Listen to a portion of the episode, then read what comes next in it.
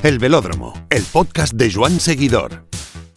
Vamos a tocar el tema importantísimo de Tadej Pogachar. Luego de sufrir accidente en la Lieja Bastoña Lieja, de ser llevado un... Tadej Pogachar has crashed and been... Preocupante mensaje desde el UAE tras la caída de Tadej Pogachar en la Lieja Bastoña Lieja. Pues quedé tocado el domingo por la tarde cuando me empecé a leer tantas respuestas diciéndome que la lesión de Pogachar se podía complicar, ¿eh, Guillén, de cara al Tour? Echaste la lagrimita. Hombre, eh, tenemos un Tour que por fin promete y promete mucho y se nos puede ir la vedette. No, además, lo jodido es que cuando empezaron a retransmitir, dije, hostia puta, ¿dónde está este tío? Claro, no, podía escucharlo bien, digo, eh, se nos ha ido Pogachar y no me he enterado yo, ¿qué ha pasado aquí? Y luego ya le, le pude enchufar el audio empecé a recibir ahí todas las notificaciones, Pogachar fuera, Pogachar. Y digo, ¿pero qué coño, qué coño ha pasado? Ya lo ves, nos hicieron el juego la bolita. Joder, A ver, eh, eh, no mm, hay gente que dice que puede ser una recuperación larga, pero creo que este tío, si hace falta, va a correr escayolado. ¿eh? Sí, pero ojo, eh, las secuelas ya han dicho que es una zona conflictiva y es la muñeca. Y ten en cuenta que este hombre quiere ganar Rubio algún día. Si le quedan secuelas, ojo, vamos a ver qué tal recupera. Eso pasará a bici de gravel o BTT y ya está, así tendrá un poco de amortiguador, ¿no? A ver, a ver, eh, confiemos y crucemos los dedos en que se quede ahí, en el, en el susto y la recuperación. Muy buenas velodromers, aquí arrancamos un podcast más del velódromo de John Seguidor y como no, vamos a hacer un poco la entrada principal en la que os vamos a explicar el podcast de hoy. Eh, la primavera, en lo que a ciclismo respeta, como ya podéis ver, ha tocado a su fin y han sido dos meses brutales de ciclismo que han concluido con la exhibición de, de Renko Benpool en la Lieja Bastón Lieja. Eh, entonces, eh, hablemos un poco sobre lo que dio de sí este domingo. Además, también tendremos eh, el de acuchillo de esta, de esta semana en el podcast y es si se puede ir a rueda de alguien en carretera sin más. Eh, si lo habéis hecho, podéis ir a rueda de un pro. Esto lo hemos estado hablando con nuestro amigo Unai Yus, que tiene las ideas bastante claras. También hablaremos eh, de la semana de, de, ciclismo con la guinda de Renko en Lieja, obviamente. Y por último, siguiendo con Lieja, hablamos con el ciclista que logró el primer podio español en Lieja, nada más y nada menos que David Echevarría, con quien analizaremos lo que pasó en este último tramo de las clásicas y hablaremos de su vida actual en relación con el ciclismo. Síguenos en Instagram y Twitter en arroba Seguidor rueda o no en la carretera, ¿qué hacemos? Eh, si la cogemos y al menos la coges, ser educado y dar las gracias. Pero en ocasiones sucede que puedes habérsela cogido a un pro que está haciendo su trabajo, sus series y sus trabajos específicos. Hoy en Acuchillo nos acompaña con Tony y Guillén, nuestros habituales, Unai, Unai Yus, que, es, que ha sido pro muchos años y que en más de una ocasión Unai creo que te han pillado la rueda, ¿no? Sí, bueno, muchas gracias lo primero por, invitarme aquí a vuestro rincón vuestro en el que vais todo el día a cuchillo. Y bueno, pues de eso se trata, ¿no? De, que, contemos un poco cómo, cómo, cómo, nos gusta ir a cuchillo, ¿no? Y bueno, pues ahí está el tema de, la, de ir a rueda o no, de coger rueda o no. Es algo que se ha hecho siempre y, no ha habido problemas. Lo que pasa que, bueno, ahora mismo con la proliferación de gente en la carretera, que cada vez somos más, eh, para lo bueno y para lo malo, pues se ven situaciones un tanto absurdas. A mí me han cogido rueda y sinceramente ha habido días que no me ha molestado y ha habido días que me ha jodido, así de claro.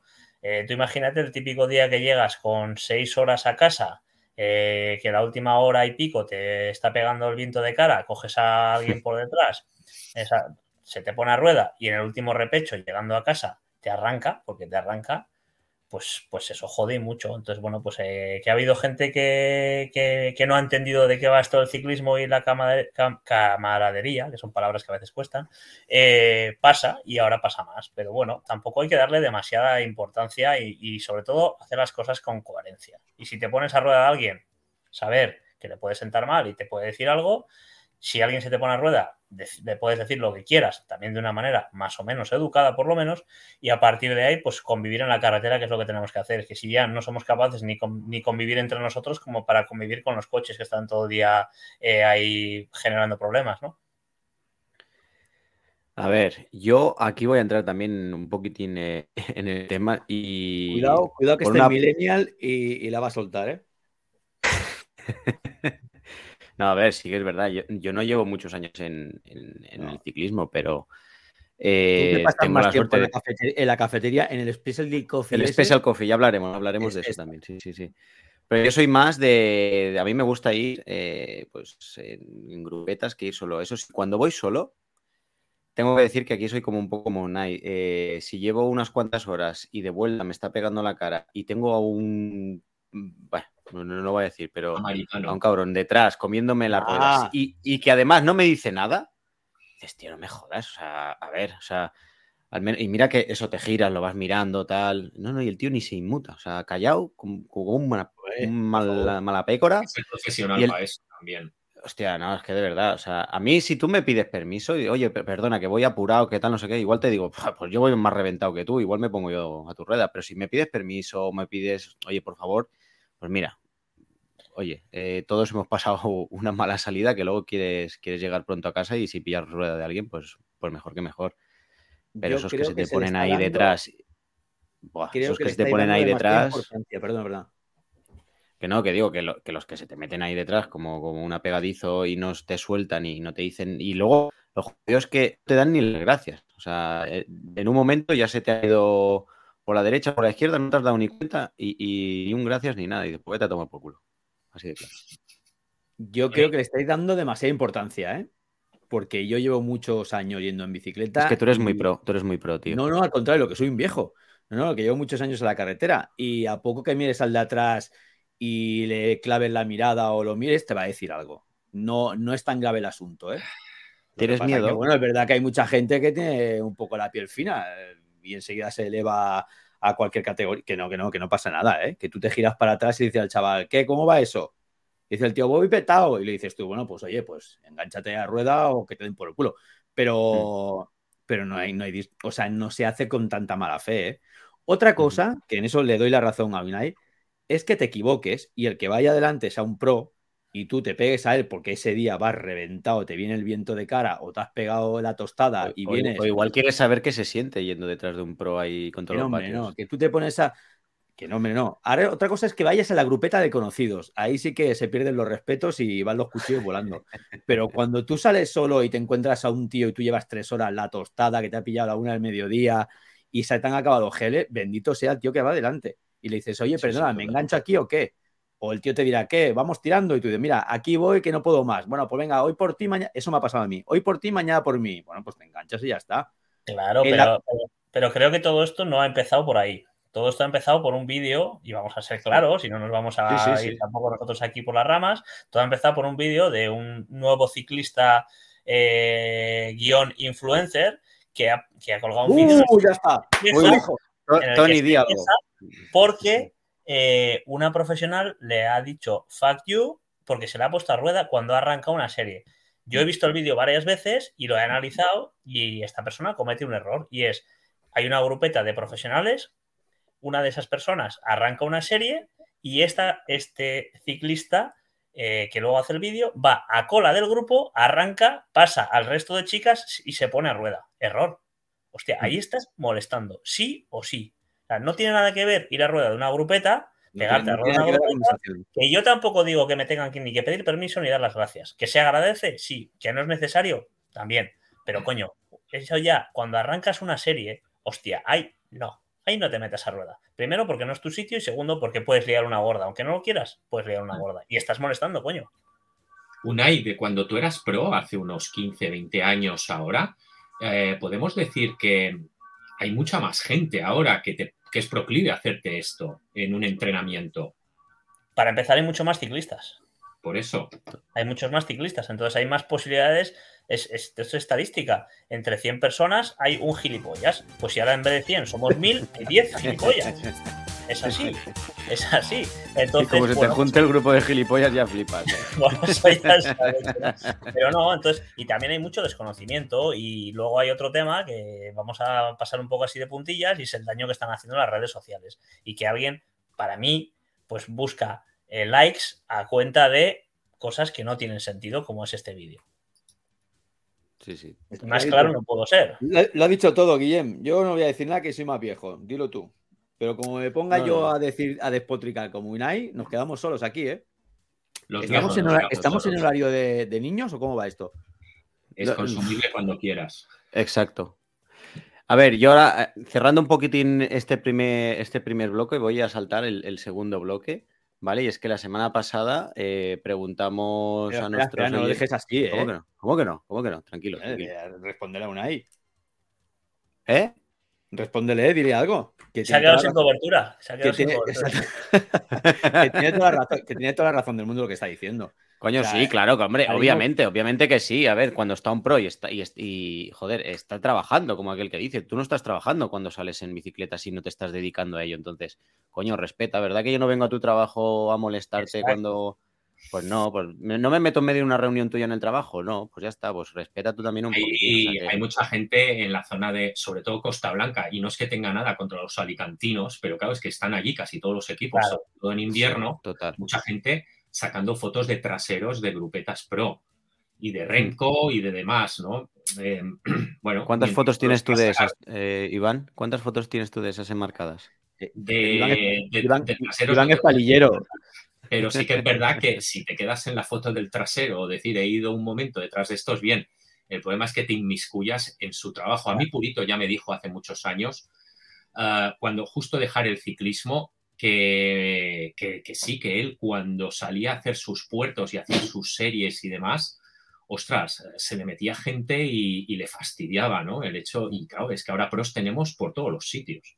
Claro. Y es eso. Y no es lo mismo rodar un día de seis horas y que vas a ritmo Eso es. en una grupeta que cuando tú haces una serie, que ahí es donde viene el problema y ahí es donde se ha generado la polémica, así de claro. Entonces no se puede comparar una cosa como con, con- con la otra. Y bueno, pues eso ha sido siempre así, pero es verdad que antes, pues quizá no había tanta gente que salía a la mañana en bicicleta porque éramos menos ciclistas y no nos pasaba tanto. No encontrábamos tantos ciclistas que se nos quisieran pegar a rueda. Que lo sabía, sí, pero eran menos. Y sobre todo, si alguien lo hacía, no nos enterábamos porque nadie lo subía a las redes sociales. que Claro, ahora sí. Y luego la segunda derivada, y, y- y acabando ya, eh, es que, mm, como en todos los deportes, a, a esta gente profesional que está haciendo su ejercicio se le pierde el respeto, un poquito. Es como pasa en las carreras o las maratones o, o en, la- o- o en las grandes fondos. Creemos que todos podemos hacer maratones, creemos que todos podemos hacer gran fondo y nos pegamos a espaldas que nos equivocamos. Eso unido a que necesitamos un afán de protagonismo del yoísmo este en el que vivimos de redes sociales, pues tienes el plan perfecto. Ponerte a seguir, por ejemplo, a Purito eh, bajando un puerto en la Purito. Claro, eh, una cosa es bajar como baja él y otra cosa es como podemos bajar el resto de los mortales también. Es así. así es.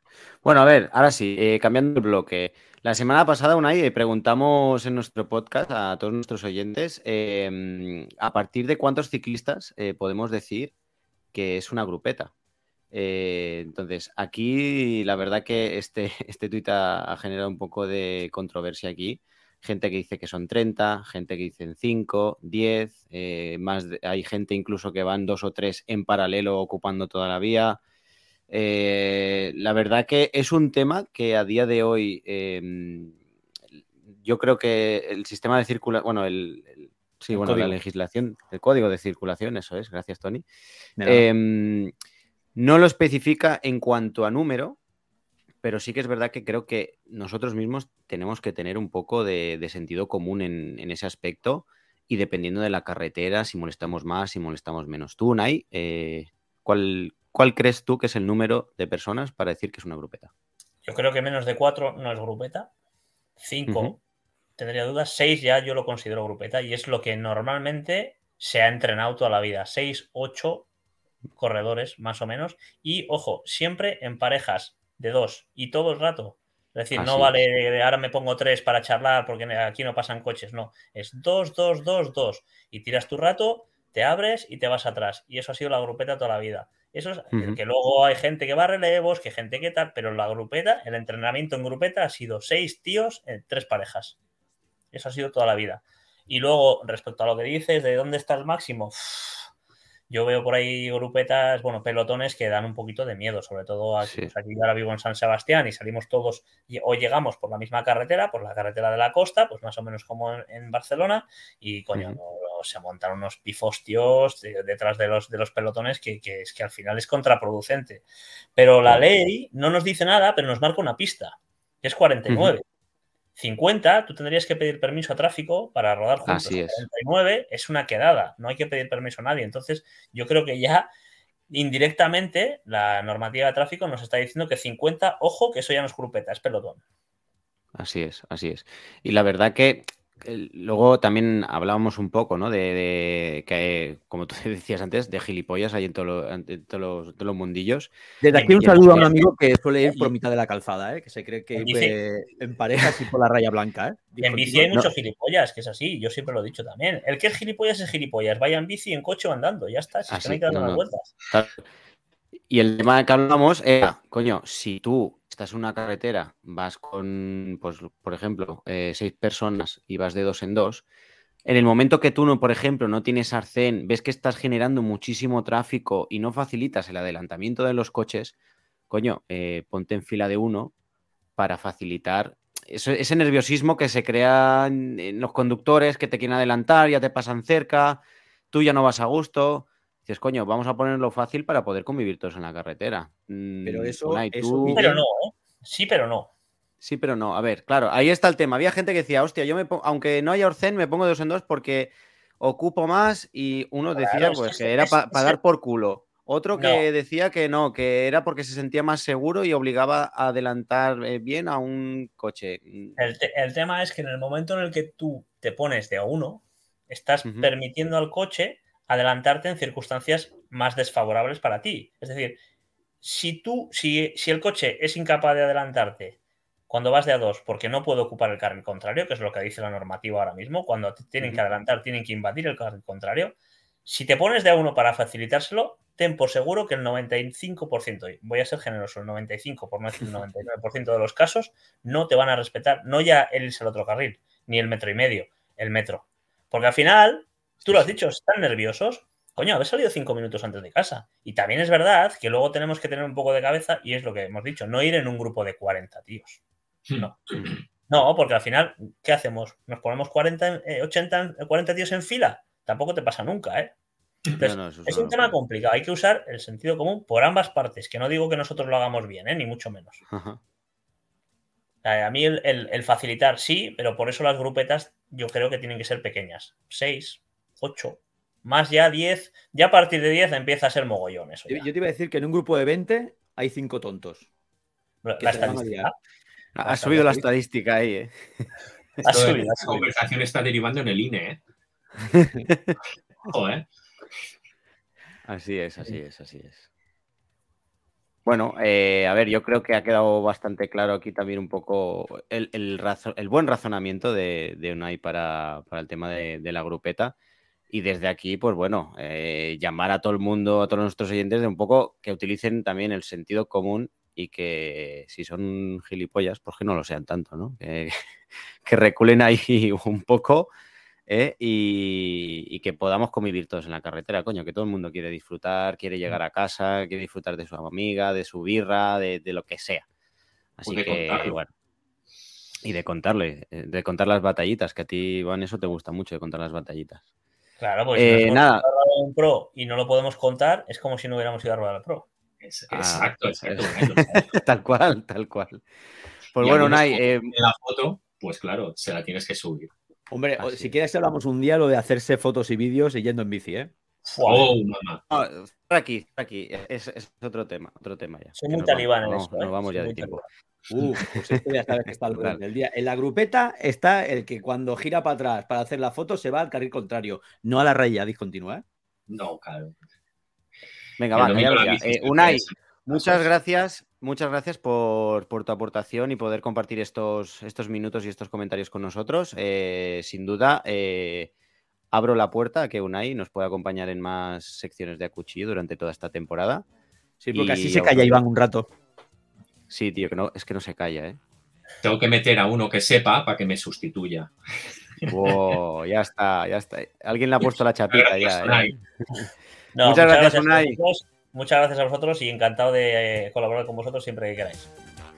Encantado. un abrazo. Chao. Hasta luego.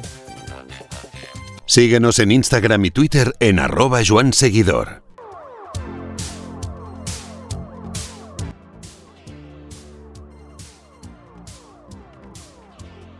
Bueno, Velódromes, el domingo hemos despedido ya oficialmente la primavera, la primavera ciclista, obviamente, con otro momentazo que tuvimos ahí de, de Renko Benpool en la Lieja, Bastón Lieja.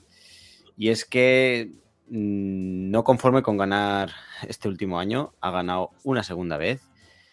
Y la verdad que dio bastante espectáculo en ese arranque que hizo, ¿no, Iván?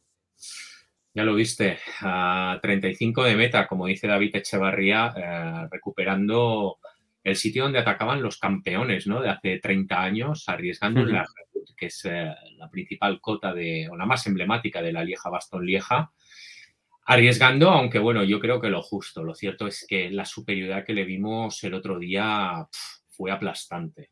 Y más sin, sin Pogachar retirado en el primer tramo de la carrera.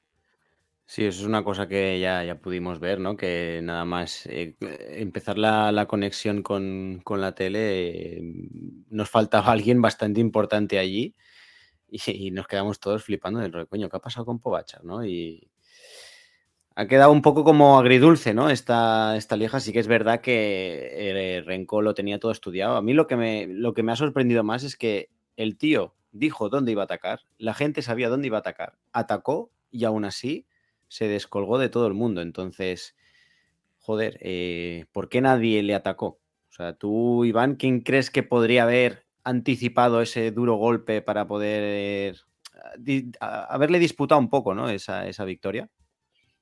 Pues no era nada sencillo como a la postre se vio, ¿no? Tú ten en cuenta que Renko puso durante muchos kilómetros a su equipo a tirar y, y el paso doble que llevaban no era sencillo. Eh, estaban, prácticamente era como el tren del Team Sky en el Tour de Francia de hace 6-7 años, que iban atribuyendo un trozo del recorrido a cada corredor y ese corredor lo hacía, y hoy en día es facilísimo, a X, a X velocidad, a X vatios. Y eran sabedores de que a ese ritmo era muy difícil irse. Y es que además Renko tenía un equipazo alrededor. Eh, a Bajoli, a la Philippe, a Ambilde, eh, es decir, al final estamos hablando de gente que, se pone y que va haciendo su trabajo, va ejecutando y claro, ellos lo que consiguieron evitar con eso precisamente es lo que tú dices, ¿no? Que, nadie anticipase el momento del ataque de Renko a treinta y pico de meta en la Redut. Y eso también lo condiciona un poco, pues eso, la caída que hemos comentado de, Pogachar, que, que bueno, ahora está un poco en duda, ¿no? De si se va a poder recuperar para el Tour de Francia, que vamos, ahí estamos todos expectantes para ver esa lucha por el Tour de Francia. Hay gente que dice que sí, hay gente que dice que no. Mm, veremos a ver qué pasa. En el tuit que hicimos a posteriori, eh, nadando en nuestra ignorancia, porque yo sinceramente no tengo ni idea de la recuperación de una muñeca, ni de fracturas de dedos, ni nada, eh, ha habido gente que son médicos que sí que han dicho que no es una, no es una lesión sencilla de tratar, Primero, que todo suelde y asiente bien y segundo, que no le queden secuelas, con lo cual, bueno, todo indica que posiblemente vaya a estar, que posiblemente pueda montar en bici muy pronto, eh, hacer rodillo al menos, pero que la recuperación tiene lo suyo, ¿no? Hay ciertas partes del cuerpo, como por ejemplo cuando te fracturas una costilla o demás, que las recuperaciones son jodidas además, eh, Pogachar yo supongo que venía con el subidón, ¿no? Porque, claro, días antes ya había ganado la flecha balona. Entonces, estaba ahí, creo que en apogeo y demás, y de repente, eh, en un momento se te va, se te va todo el garete. Es la vida. Y además, eh, por lo que pudimos saber, la, la caída, no voy a decir que fue tonta, pero fue de muy mala suerte reventón de rueda de una persona en el pelotón, él se fue al suelo y, o sea, es que dices, bueno, que al final está claro que nadie está exento de, pegarse un piño y hacerse daño. Y, de muchos ha librado ya. Y Pogachar es de carne y hueso, pero fíjate, después de estar corriendo eh, una primavera al filo eh, arriesgando muchísimo en muchos escenarios, en los adoquines de Flandes, en, la Vuelta a Andalucía, en, todo, en la París-Niza, en descensos de puertos y demás, encuentras la trampa en un momento, digamos, que no era el más intenso de competición. Es el ciclismo y al final eh, lo que sucede es esto, que, acabas viendo que cualquier chorrada puede dar al garete con, o con una racha que, que estaba siendo histórica. Así es, así es. Y Iván, si te digo un nombre, a ver qué me dices tú. Roger Adrià. Pues un crack, el chaval nos dejó... Te noto la sonrisilla ya, ¿eh? Te la noto. nos dejó desde aquí, de cerca, cerca nuestro, y, nos dejó un puesto muy, muy potente en la flecha balona y además eh, nos dejó este corte de voz. Hola, buenas. Bueno, pues la flecha balona fue una, buena experiencia, fue una carrera que me gustó mucho. Ya el día que fuimos a reconocerlo, pues el muro de Wii, sobre todo las cotas de antes, vi que se me adaptaban bien. Y bueno, pues es una carrera un poco complicada, sobre todo porque se juega todo en el último kilómetro para entrar al muro de Wii y eso determina mucho la posición, eh, evidentemente más allá de las piernas de cada uno. pero, pero sí que es una carrera que me gustaría en el futuro poder, poder disputar y poder estar en, posiciones más, más cabeceras. Pues muchas gracias a Roger Adrià que nos eh, hizo desde Bélgica estas apreciaciones, muy contento y dando importancia a esa clave, Guillem, que es la, colocación en una carrera tan especial como la flecha balona, que siempre se decide ahí, en ese mm. que llama el kilómetro más largo, el, el muro de Huy, y el tío, joder, a ver si va cogiendo esa experiencia y, puede, ostras, es, que estuvo muy cerca del top 10 de una carrera muy importante en el calendario. Pues sí, y ojalá que, podamos escuchar mucho más el nombre de, de Roger Adrià en, las próximas carreras que, dispute. También, Iván, esta semana tenemos el Tour de Rumandía, eh, una carrera que abre la venta al ciclo de grandes vueltas. Eh, casi, casi ya nos ponemos en breves con el Giro de Italia. Eh, vuelve también Juan Ayuso. Eh, no es una semana para desperdiciar, creo yo. Bueno, es el Tour de Romandía. Mucha gente, mm, a mí personalmente no es la carrera que más me gusta. está siempre ahí a caballo entre todo, entre las clásicas, el Giro, van corredores que igual ya no han hecho clásicas, o los del Giro suelen estar más concentrados ya, por ejemplo, Benepul y Roglic no van a correrlo, pero este año sí que viene con un atractivo importante que es, eh, ojo, eh, que la última vez que vimos con dorsal a Juan Ayuso, si no me equivoco, fue en septiembre cuando subió al podio la Vuelta a España y vuelve después de esa tendinitis tan larga, tan complicada, esa es la versión oficial, eh, que le ha tenido tanto tiempo fuera y, que, por ejemplo, este año todavía no lo hemos visto competir. A ver, el tío ha empalmado semanas de entrenamiento de calidad, con lo cual entiendo, y más como está el ciclismo hoy en día, que si viene a competir, no es para probarse, es ya para ver, eh, bueno, pues cuál es su nivel. Sí que es verdad que lo que tú dices ¿eh? está como un poco, entre comillas, desaparecido, ¿no? Pero tengo que decir que yo el otro día bajando de Andorra me lo encontré precisamente eh, haciendo, supongo, una tirada larga porque iba con su cestita, la mochilita esta de manillar.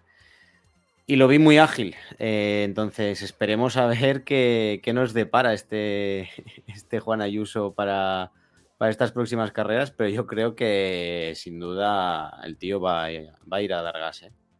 No se te ocurra ponerse a, ponerte a su rueda.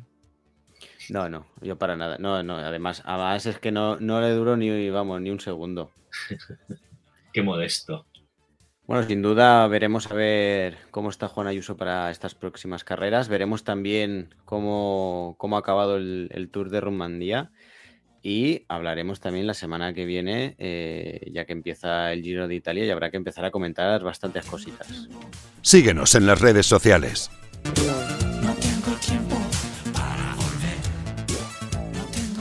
Señor Guillem, ¿qué hacías tú en abril del año 2000?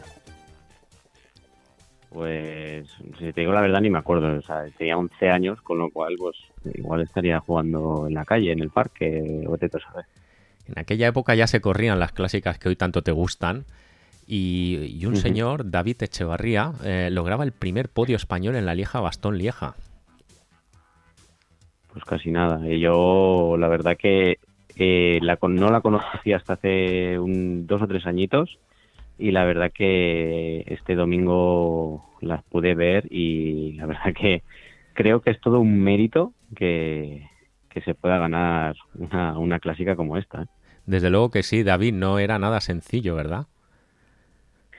No, eh, la verdad es que los primeros años que, me llevó Manolo a, a, correr la Lieja era una carrera que, los corredores españoles ni nos planteábamos en disputar, ¿no? Estuvieron ahí unos años eh, Miguel y Marino eh, cerca del podium, pero pero el resto eran, íbamos a las carreras pues prácticamente a, llegar al segundo avituallamiento y, y ver venir, ¿no?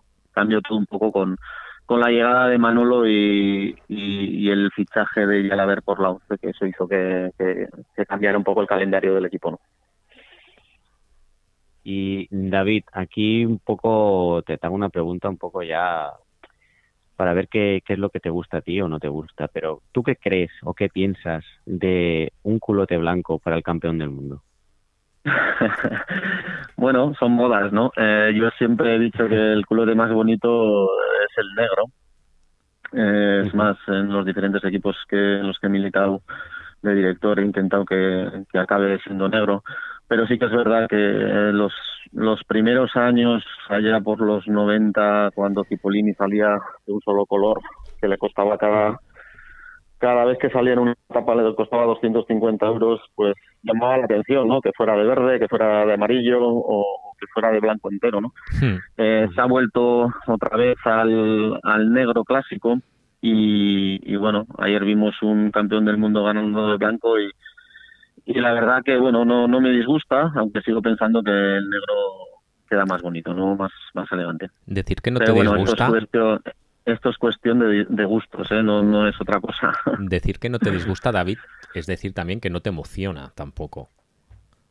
Eh, eso es, eh, si me das a elegir, cogería negro, pero también es verdad que, que, un campeón del mundo tiene que ser diferencial dentro del pelotón y, sí, que es verdad que, que, de blanco en estos momentos no va nadie y, sí, sí, que, sí que es verdad que se, que se diferencia mucho quién es el campeón del mundo.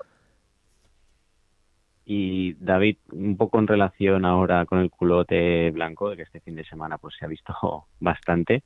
Eh, hablando también de Lieja, eh, ¿qué crees tú que nos hemos perdido con, la caída y retirada de, de Pogachar en, esta, en esta Lieja?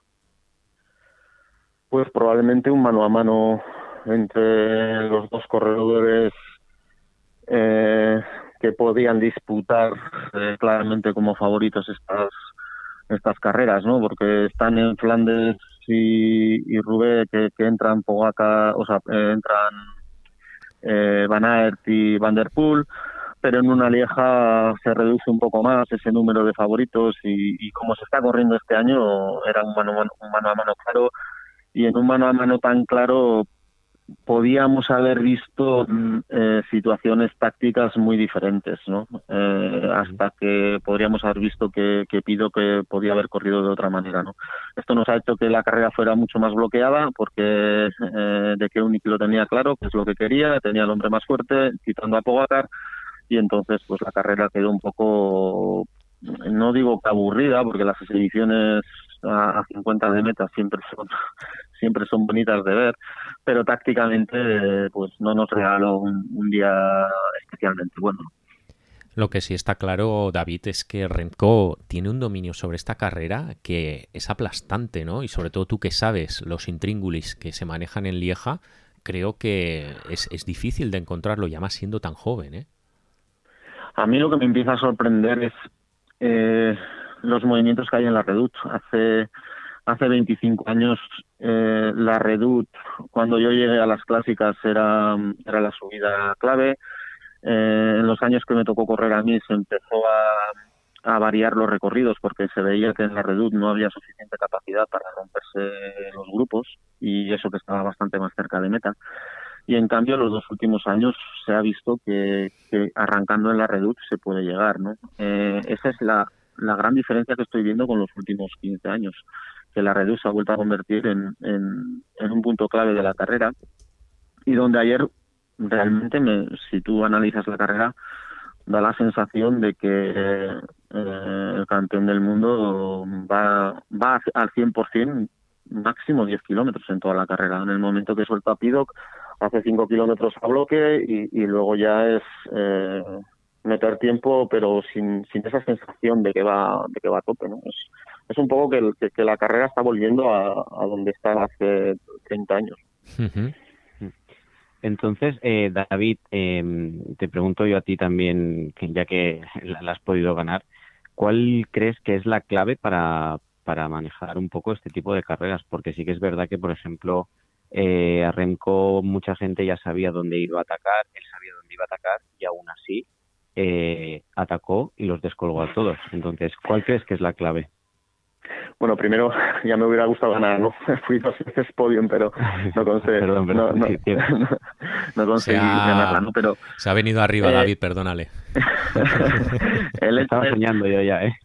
el hecho es, el hecho es que cuando un hombre es muy muy, muy superior al resto, da igual dónde, dónde sepa todo el mundo que va a arrancar. Yo me acuerdo en el 99 eh, que ganó eh, Vandenbroek. Van der Broek, en la, en la presentación que se suele hacer los jueves de los equipos, se hizo una entrevista cara delante de todo el mundo y dijo dónde iba a atacar. Iba a arrancar en, en, la antigua subida a San Nicolás, que ya no se sube. Dijo que iba a arrancar allí y que se iba a marchar solo y iba a llegar. Eh, llegó la carrera, mm, llegó a San Nicolás, metió plato, arrancó y nadie le pudo seguir. ¿no? Yo creo que estamos en una situación un poco parecida. ¿no? Hay en estos momentos seis corredores en el mundo que son muy superiores al resto en todos los terrenos eh, cuando se juntan estos seis vemos diferentes eh, situaciones tácticas y, hasta un poquito de emoción en, que si alguno revienta o no revienta. Pero cuando, cuando están ellos solos, mm, da igual eh, lo que sepamos todos. Lo van a hacer, lo hacen y, lo único que vemos de emoción es el momento de arrancar. ¿no? Ayer el momento ese que Pido, Pido volvió a entrar eh, la duda era si, si hubiera sido capaz de aguantar esos dos kilómetros que le sacó de punto, yo creo que hubiéramos visto una carrera diferente, pero es que... Pero ¿no eh, crees que, en la roca los halcones, eh, al final, cuando estás achicando agua, no te das cuenta que estas carreras igual, según van avanzando, las costuras se te van viendo cada vez más? Sí, claro, claro. Y eh, por eso por eso el ganador de, una carrera de 200 kilómetros nunca tiene nada que ver con el ganador de una, de una clásica de los monumentos, ¿no? Porque 250 kilómetros no es, no es lo mismo arrancar para ganar en el kilómetro 200 que arrancar para ganar en el kilómetro 250. No tiene nada que ver. Esa hora y media lo cambia todo y, y es diferencial con muchos corredores. Eh, es lo que le falta a Pidoc, ¿no? Eh, eh, ese, ese paso de, poder estar en el kilómetro 250 a la altura de los de los ahora en estos momentos seis grandes corredores del mundo, ¿no? Eh, ayer ayer lo estuvo cerca, pero pero Benepol pues estuvo intratable un año más. Por cierto, a Thomas Pitcock hay que quererle, porque el tío se bate con los mejores y, da la sensación de que él se cree de que puede con ellos y, muchas veces sale escaldado, pero no para de intentarlo. No, y no está tan lejos, la verdad. Eh, porque ayer lo cómodo hubiera sido lo que hizo... Esconderse. Esconderse, ¿no? Lo que hizo el corredor de... Mm, eh, ¿Cómo se llama? Que no me acuerdo. ¿Early, puede ser? Sí, el de eh, Education Fair, sí. Education Fair, sí. Este corredor, si te fijas, nunca sale al palo de, de los de los de los gordos. Siempre se mueve un poco siempre se mueve un poco después no cuando ya la carrera está un poco más más suelta no eh, es todo lo contrario. Eh, él, él él cree que puede estar y lo intenta aunque luego le revienten. Pero el día que está eh, por ejemplo el año pasado en o hace dos años en una clásica de estas que le que, disputó con Van Aert que llegaron los dos en una foto finish pues Hmm. Eh, es emocionante, ¿no? Y, le ves al corredor y dices, joder, lo intenta aún sabiendo que le pueden reventar. Eh, a mí dame corredores de esos, ¿no? Son, hmm. son corredores que evidentemente a todos nos gustaría tener. El tío sí que es cierto que tiene moral y, lo intenta y como bien dices, ¿eh? esa Amstel que Van Aert le gana y que todavía hay muchos que discuten el resultado de esa foto finish. Eh, joder, eh, le, disputa un sprint a Van Aert como, como si fuera el, mismo Cavendish. Y muy bien, la verdad.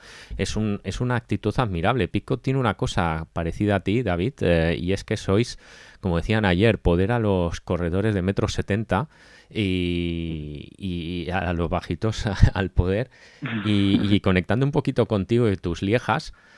Segundo y tercero, a ti te tocó correr con monstruos como, como Bettini, como David Rebelín, en paz descanse. Eh, visto ahora, veintipico años después, ¿qué crees que falló para no dar el salto al primer, a ganar la Lieja, David? No, circunstancias. Eh, al final, eh, este tipo de carreras en la vida, a no ser de que seas un corredor fuera de serie que tenga un recorrido de, de 10 años muy buenos, que eso en la historia pues son muy pocos. Eh, el resto de los que hemos estado ahí cuatro o cinco años, pues se te tienen que alinear un poco todos las todos los astros, ¿no? Tienes que tener un día excepcional, que tácticamente corras perfecto y que alguien se equivoque. El, en la primera que hice segundo, eh, realmente me tuve un error, táctico que no agarré de no, no agarré de abajo, pero es verdad, es verdad, sí, sí. no agarré de abajo porque realmente llegué llegué fundido, ¿no? o sea, yo, tengo la visión del último kilómetro cuando se llegaba antes, que era un último kilómetro con un porcentaje muy muy elevado y estás viendo la, eh, toda la recta larga y, ahí estaba pensando, de verdad tengo que intentar llegar allí. O sea, estaba disputando la Lieja y no era consciente de, de que lo que estaba pensando no era en, en poder ganar, sino en en, intentar llegar, ¿no? Y, mm. así todo cometí un error y todo el mundo dice, es que no sprintaste de arriba, estoy seguro que sprintando abajo tampoco hubiera ganado, porque no, no llegaba bien. Y al año siguiente, en cambio, llegué, llegué perfecto, fui el corredor que rompió la carrera, eh, los últimos 500, 800 metros eh, estaba pensando, bueno, voy bien posicionado, tengo que salir de la curva segundo, voy a hacer, voy a esperar a que salga alguien de, de la curva arrancando, me pongo a rueda y, o sea, lo tenía todo para ganar.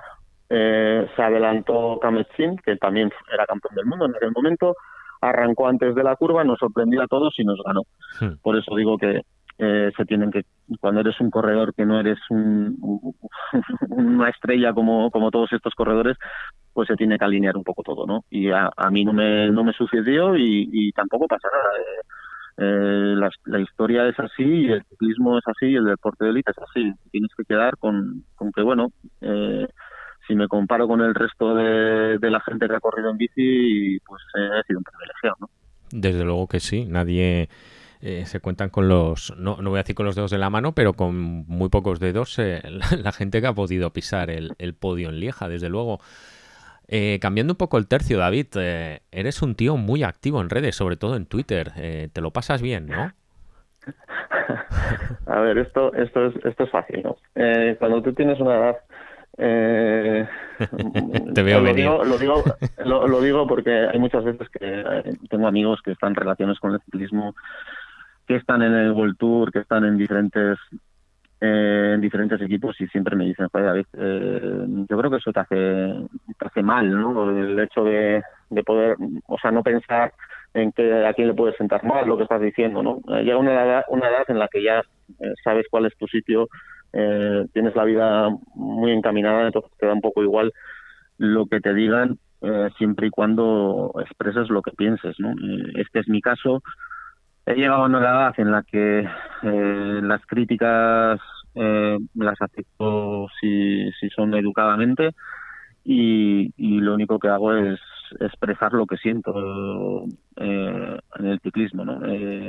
Alguna vez quise llegar a profesionales como director, no se dieron las circunstancias. Estoy en el mundo amateur en el que realmente me siento muy bien, muy, muy a gusto, muy realizado y entonces todas esas conversaciones que tengo en Twitter, pues sí, son sin filtros, ¿no? Pero, pero también es verdad que la gente que está en el gran circo, pues lo tiene más complicado, ¿no? Tiene que pensar en muchas más cosas y, en este caso, pues yo lo tengo más fácil. Eh, hace un tiempo, hace unas semanas, eh, supimos sobre la cuestión, además tú y yo estuvimos en contacto hablando sobre lo mismo, eh, sobre este tema, el tema de el control y la vigilancia por parte de China de carreras en Guipúzcoa. ¿En qué punto está ahora este, este asunto? Bueno, ha mejorado mucho.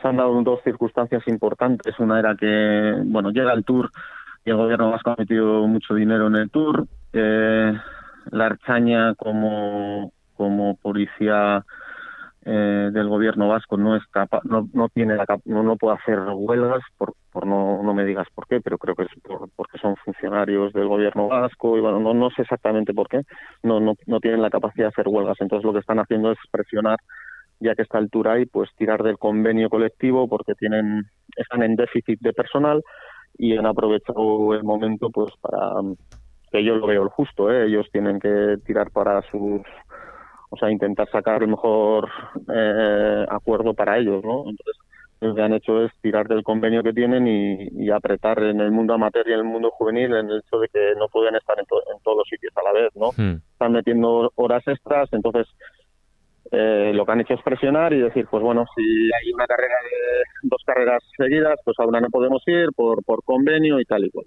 Y luego se ha juntado también con el hecho de que las aseguradoras a las motos enlace no les estaban asegurando porque no están reconocidos como trabajadores Hmm. y ahí ha habido un, han tenido que crear una fundación para que se vean obligados las, las aseguradoras para, para poder asegurarles, ¿no? Entonces, en este momento, el gobierno vasco ha puesto un fondo, un fondo para esas motos enlaces y está llegando a un acuerdo con la Archaña a la vez para que, bueno, el año que viene se amplíe el número de, de Archañas que puedan cubrir las motos y, y bueno, eh, todo viene a que pues metimos un poco presión todos, ¿no? Que no podía ser, no podía ser que estuviera el ciclismo más importante del mundo aquí y se estuviera dejando un poco de la mano de Dios el resto, ¿no?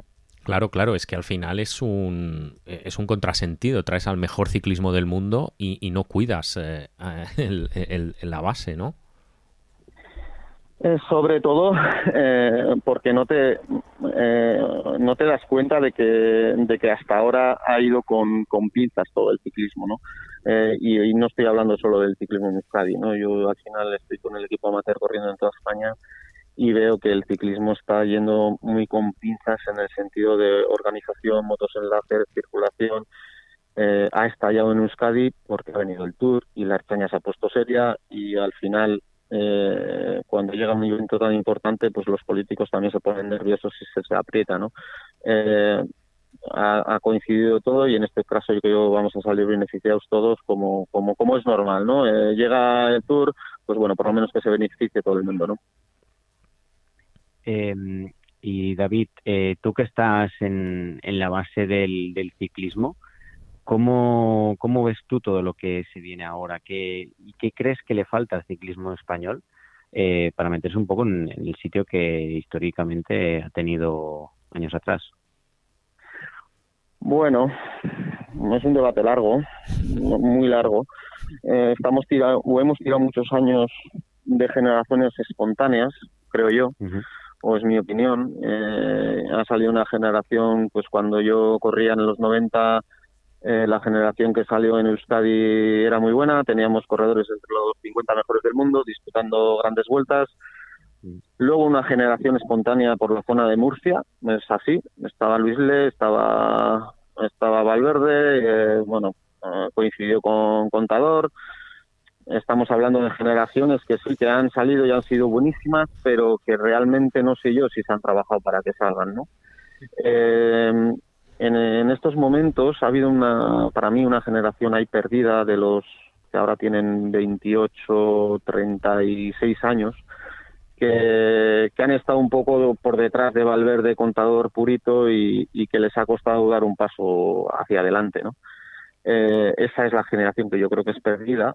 Eh, y ahora, pues bueno, han tocado unos corredores jóvenes, muy jóvenes, que parece que vienen haciéndolo bien, y, y que esa generación que ahora están profesionales muy jóvenes sigue siendo espontánea, ¿no? Pero si miro hacia atrás, si miro lo que se está empezando a hacer en eh, la selección española con los juveniles, de llevarles, eh, pues este fin de semana en la Heroica, de llevarles a, a Bélgica a correr carreras de, de, de, ama- de juveniles de verdad, de, de 140, 150 kilómetros, empiezo a ver que quizás se empieza a trabajar un poco como teníamos que haber eh, trabajado hace quizás 20 años, ¿no? Esperemos que nunca se- Y- que no sea tarde. Y qué te iba a decir también, David. Eh, hace, hace poquito también eh, tuvimos la, la, suerte de hablar con, con Freire. Y bueno, ya se sabe muy bien que él se dedica a todo el tema de, de los muebles y que es como su hobby, ¿no? ¿A qué, a qué llena eh, David Echevarría su tiempo libre fuera del ciclismo? Bueno, tengo los fines de semana ocupados y los veranos ocupados con el equipo ciclista, entonces eh, sí que es verdad que esos tiempos eh, me, me, ayudan mucho, pero los, en los momentos que no hay no hay carreras o no hay competiciones, pues realmente suelo salir en bici, suelo jugar a pádel. Eh, últimamente llevo dos, dos años jugando mucho tiempo a pádel es un deporte donde tienes que estar eh, mentalmente muy tranquilo, eh, cosa que nunca he sido y estoy aprendiendo con 50 años. Hay que tener mucha paciencia Pero, en pádel, sí. Eh, eso es. Y, eh, y, bueno, son diferentes cosas ¿no? a las que hacía cuando tenía 30 años y era ciclista profesional. ¿no? Eh, sí que es verdad que me ayuda mucho el hecho de estar de seguir vinculado al ciclismo. Primero estuve como organizador, ahora estoy, ya llevo 15 años prácticamente como director y, y la verdad es que eso de, de ver las generaciones que están saliendo y enseñarles un poco lo que creo la forma de ver el ciclismo que tengo yo mm, también también me ayuda bastante no aunque aunque tengo mucho tiempo libre sí que es verdad que también el equipo me, me, lleva mucho tiempo. David para ir acabando y un poco como colofón preguntarte, ya que hablas de, de tu pasado ciclista, del presente, de, de, tu relación con los chavales que van subiendo. ¿Echas de menos eh, aquellos años eh, de nervios, tensión, viajes, presión eh, del ciclismo? Bueno, eso cambia. Mm. eso en los últimos, o sea, la en los, los primeros años que, que lo echas mucho de menos. Es más, te cuesta ver carreras porque sigues pensando que puedes llegar a estar ahí o, tu sitio es ese.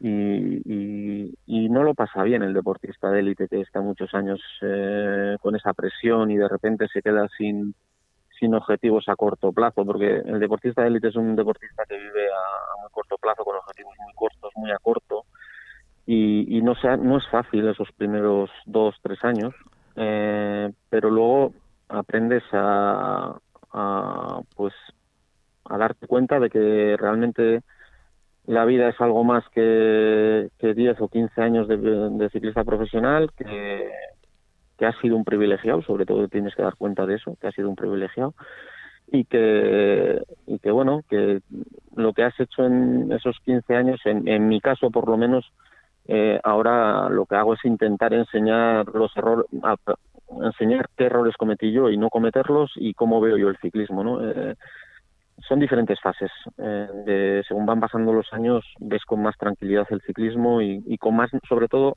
yo lo que noto ahora es que veo con muchísima más naturalidad el ciclismo que hace 10 años, porque hace 10 años todavía veía corredores que corrían conmigo que, que, que me hacían ver de una forma no muy neutral el ciclismo.